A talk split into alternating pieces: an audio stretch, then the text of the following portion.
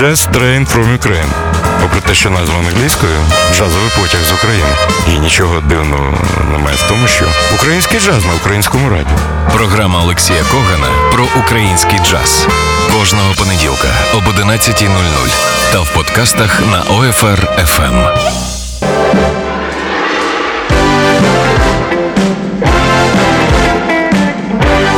Доброго ранку. Черговий понеділок. Е, ви слухаєте Old Fashion Radio. Це програма Jazz Train from Ukraine, студії Олексій Коган з режисерським пультом Макс Пічко.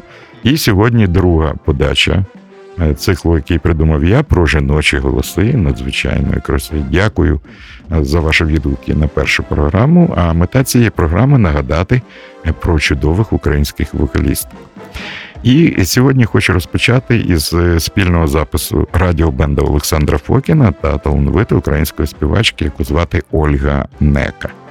Зараз прозвучить соул-хіт усіх часів і народів «Stop by Money». Ми слухаємо Ольгу Неку і радіобенд Олександра Фокіна.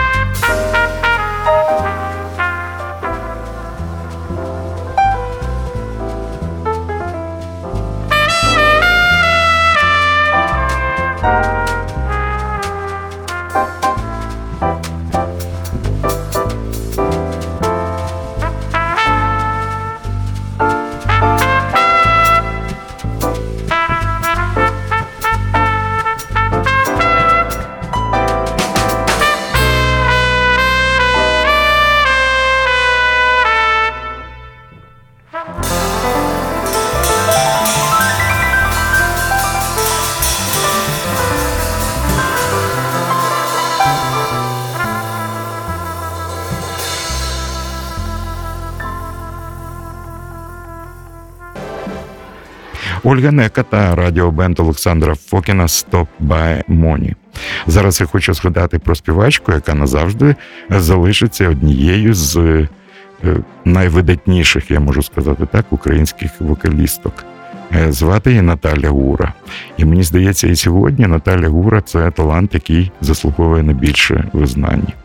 Зараз ми будемо слухати фрагмент виступу Наталі Гури на фестивалі Єдність у 2002 році, і це буде дует з піаністом В'ячеславом Полянським.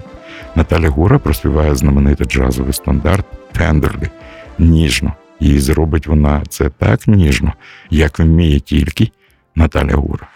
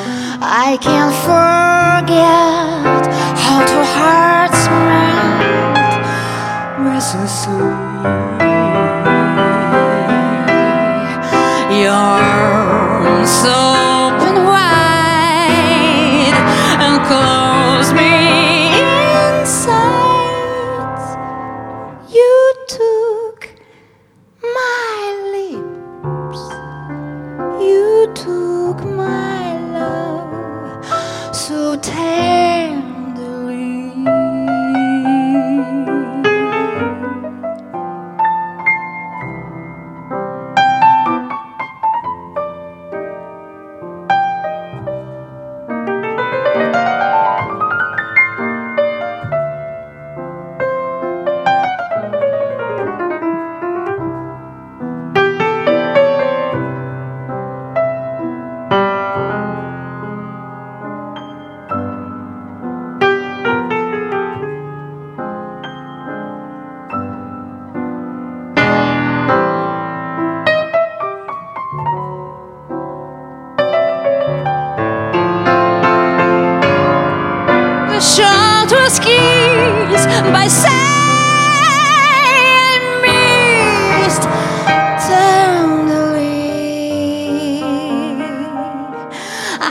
Forget how two hearts met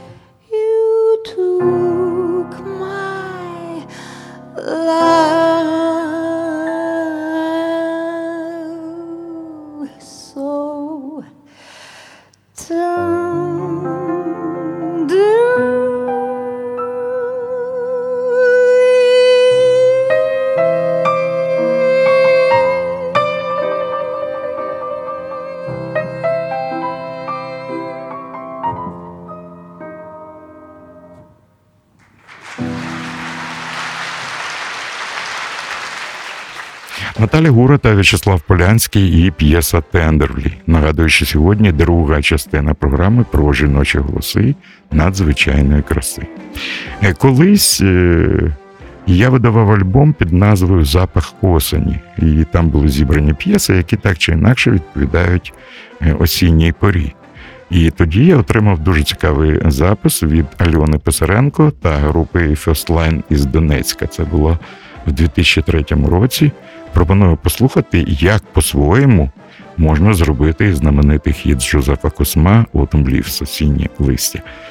Альона Писаренко та група First Line.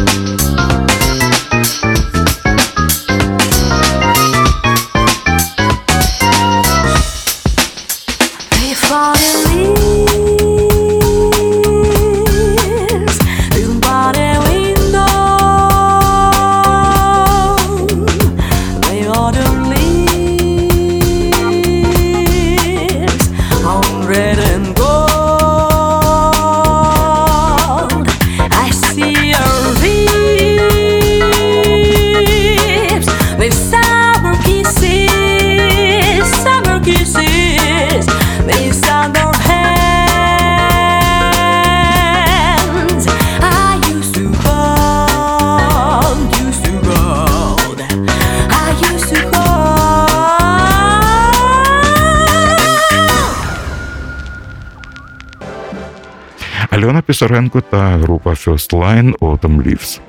І ще про одну легенду українського джазу про Тетяну Боєву з Одеси світла її пам'ять.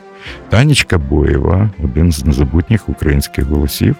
Зараз ми будемо слухати фрагменти її виступу в Одесі, і вона проспіває відому пісню Волтер Вітман «Where. Юрій Кузнєцов, Господи світла, пам'ять Юрію Кузнєцову грає на роялі Сергій Якунін на тенор-саксофоні. Це Тетяна Боєва.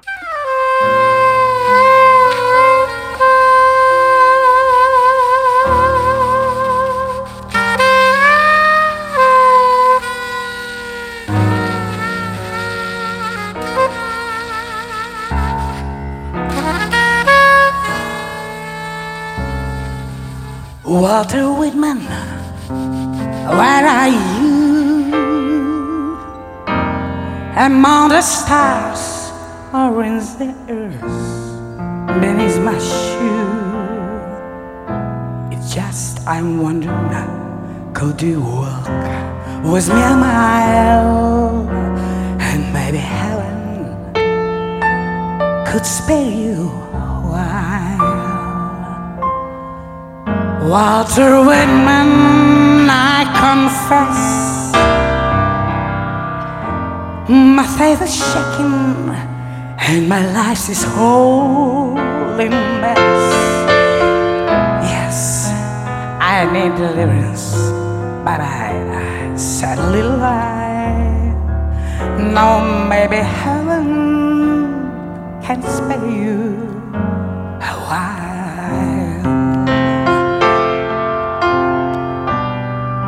I thought I heard it often from that yonder tree.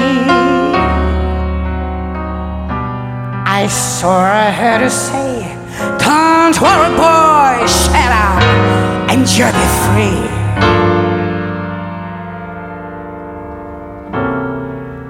Walter Whitman, I declare, I could sing songs of joy through my darkness and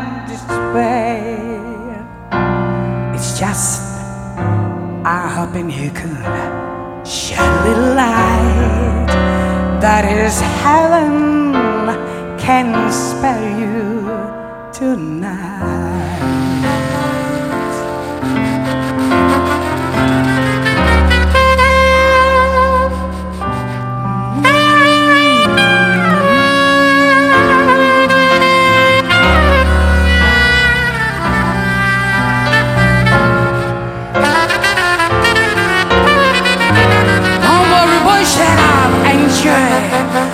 The free.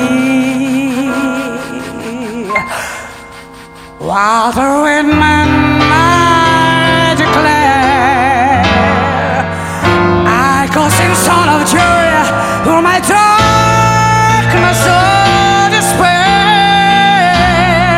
It's just I'm hoping you could Cause a problem child now maybe heaven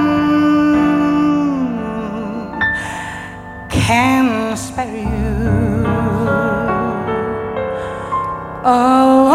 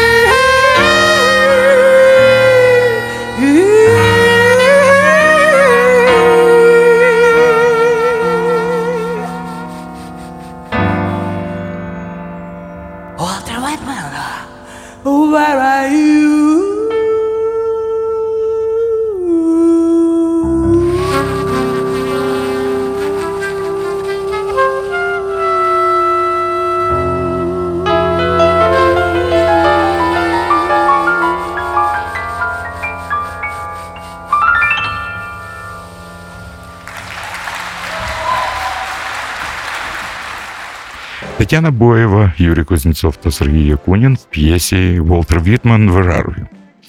Знов хочу згадати про співпрацю Ігора Стецюка та співачки Оксани Колкової. Зараз прозвучить е, цікава версія знаменитої джазової балади Мішеля Леграна «You must believe in spring». Це Оксана Кулакова та Ігор Стецюк.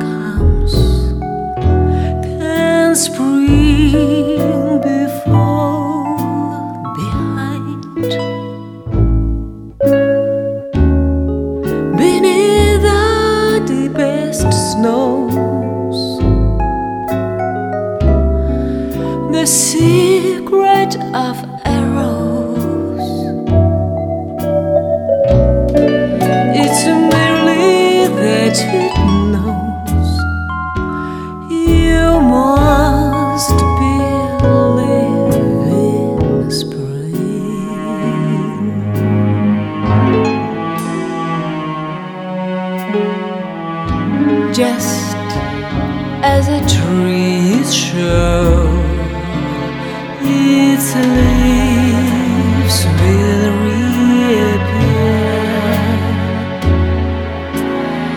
It knows its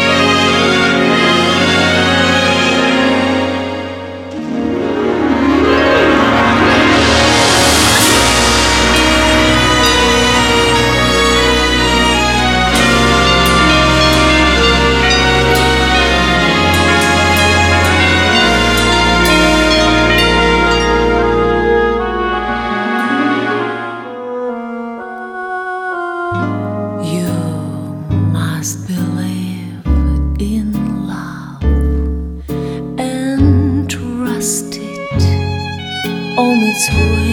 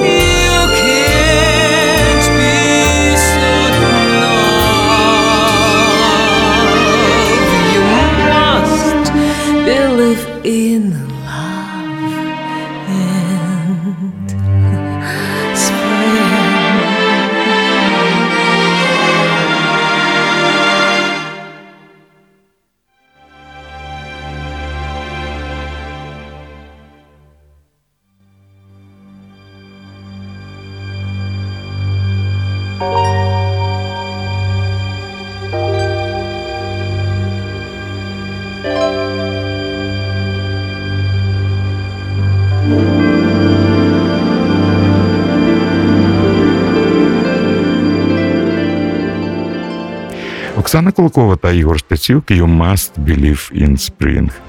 Я продовжую програму, і зараз ще один фрагмент е, альбому е, Олени Попової «Voices from My Heart». Ця пісня народилася під впливом е, кінострічки «The Lovely», яка присвячена Колу Портеру. І вийшов альбом зі звуковою доріжкою до цього фільму, де Крістіна Агілєра проспівала хіт Кола Портера «Begin the Begin», ну дуже по-своєму. Мажорна п'єса перетворилася на мінорну баладу. Саме про це думали Олена Попова і Юрій Шепета, коли е, схотіли зробити свою версію цієї п'єси. Усі партії записав інструментальний Юрій Шепета, і сталося так, що під час запису цього альбому в Києві перебував Ерік Марієнтл, легендарний американський саксофоніст, який мав кілька концертів з радіобендом Олександра Фокіна. Що цікаво, е, Ерік погодився записати соло в п'єсі Олени Попової і Юрія Шепети. Він послухав е, фонограму запису і сказав, це можна зробити. Записав 5 дублів свого соло протягом 15 хвилин.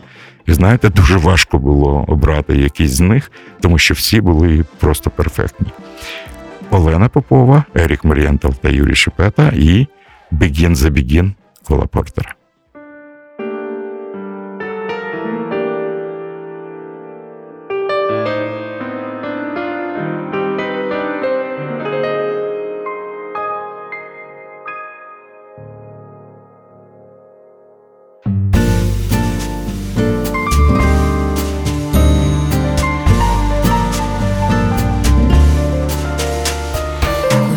They begin, the begin,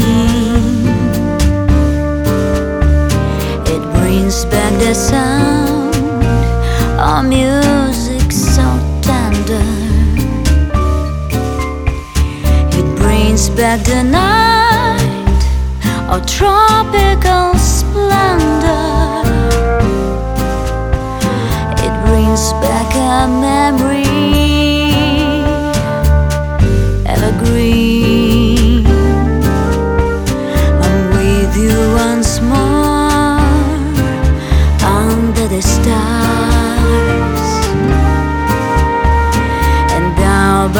show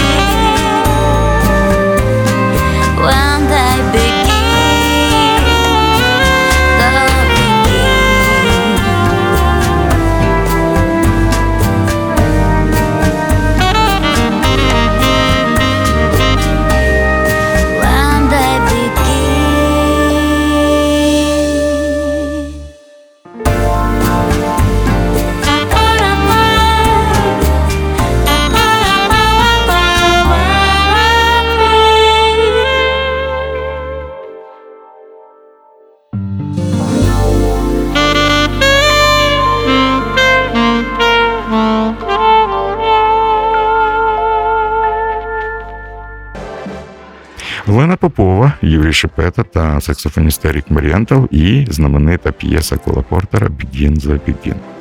Ну а зараз пісня, яку ви всі знаєте, і думаю, в понеділок зранку вам не завадить е, випити фільжаночку кави і згадати чудовий український проект Діани та Сергія Овсяникових Lush Life, шикарне життя. Джаз Мануш, і я б сказав по-іншому, український погляд на стиль джаз Мануш. Діана Овсяникова і група Lush Life виконує пісню Кава з молоком. Пийте каву, слухайте музику і слухайте Old Fashion Radio.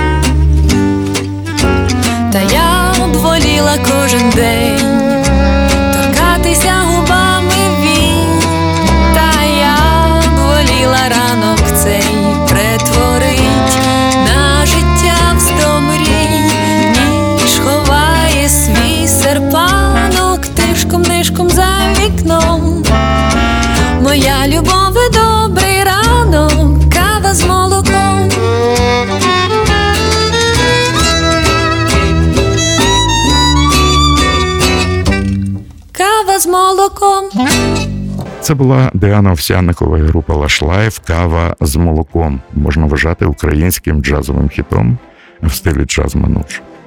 І знов про Олену Попову, про її альбом Voices from My Heart, е, коли Олена мала дуже цікаву співпрацю з нашими друзями з Білорусі групи Apple Tea Яблучний чай. Саме таким чином е, цієї співпраці стала е, пісня, який довгий час була окрасою репертуара видатної джазової співачки Ширлі Хорн. Це пісня Solitary Moon. Але в Олени Попової групи Apple Tea все звучало по-іншому, тому ми слухаємо плід цієї співпраці.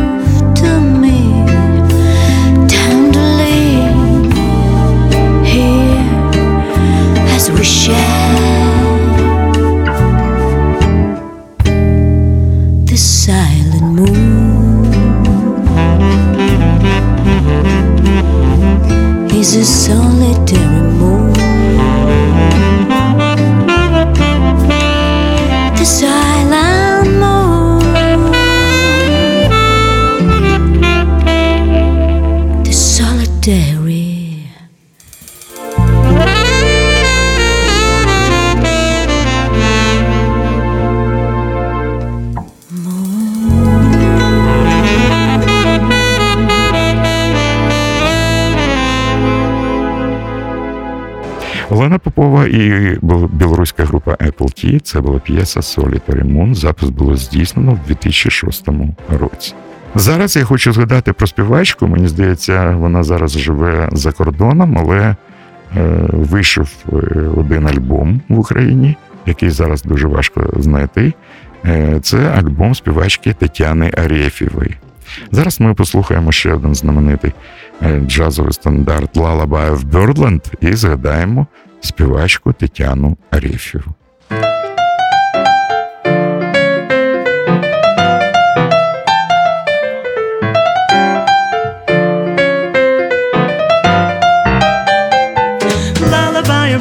Of broadland, that's what I always hear when you sigh. Never in my broadland could this be Western real in a phrase how I feel.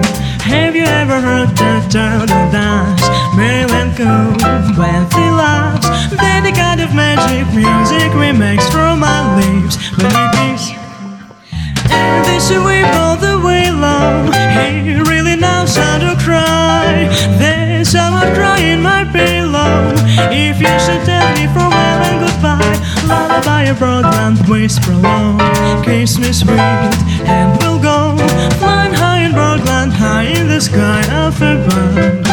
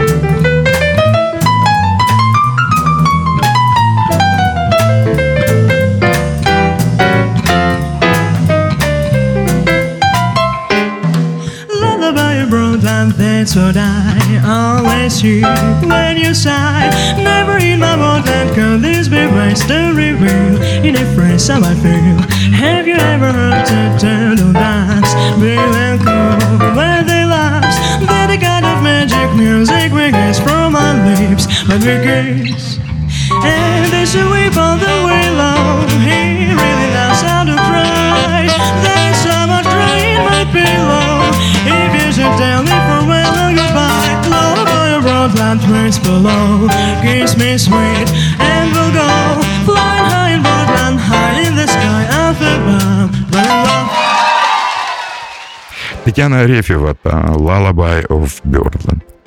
І на закінчення програми ще один фрагмент диску Родіона Іванова Electric Variety.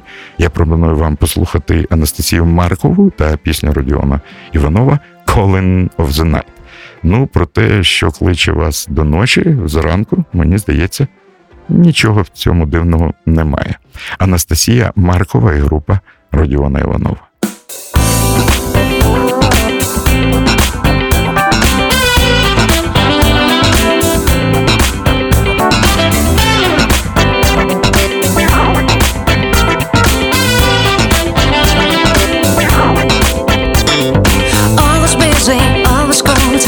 the seconds and fights Sad hardly ever seen through the troubles.